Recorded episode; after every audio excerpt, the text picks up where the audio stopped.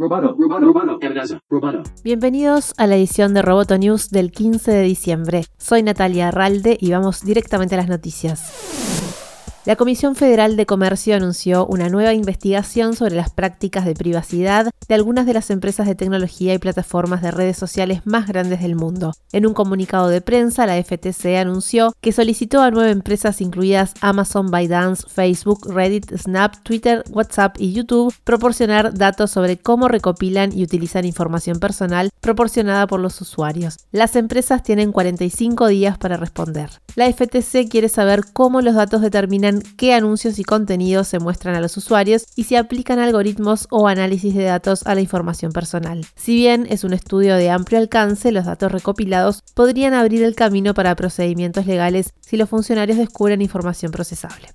Reddit anunció que comprará la plataforma de videos cortos Dubsmash, con lo que se convertirá en una nueva compañía que entrará a competir en un espacio dominado por TikTok. No trascendieron los detalles financieros del acuerdo, pero una portavoz de Reddit dijo que la adquisición se basó en un mix de efectivo y acciones. Reddit dijo que el acuerdo le daría a sus usuarios la posibilidad de nuevas herramientas de edición y creación de videos.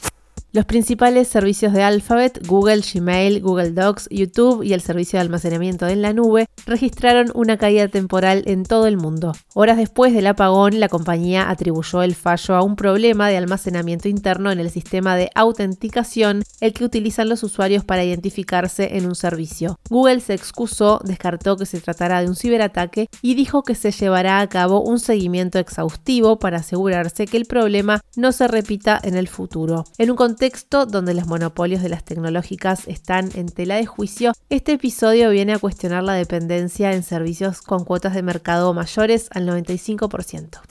Amazon presentó su primer taxi robot o robotaxi, un vehículo sin conductor para trasladar pasajeros. Se trata de un desarrollo de Zoox, una startup de vehículos autónomos con sede en California que la empresa de Jeff Bezos adquirió en junio de este año. El auto está pensado para realizar viajes privados. Es eléctrico y cuenta con espacio hasta para cuatro pasajeros. No hay asiento de conductor ni volante porque es 100% autónomo. Zoox proporcionará servicios de movilidad en entornos urbanos densamente poblados. Nos encargaremos de la conducción, carga, mantenimiento y actualizaciones de nuestra flota de vehículos. El usuario simplemente pagará por el servicio, dice el sitio oficial de la compañía.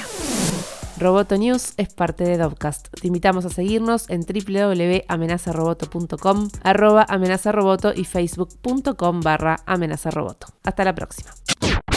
Roboto News Periodismo Tech.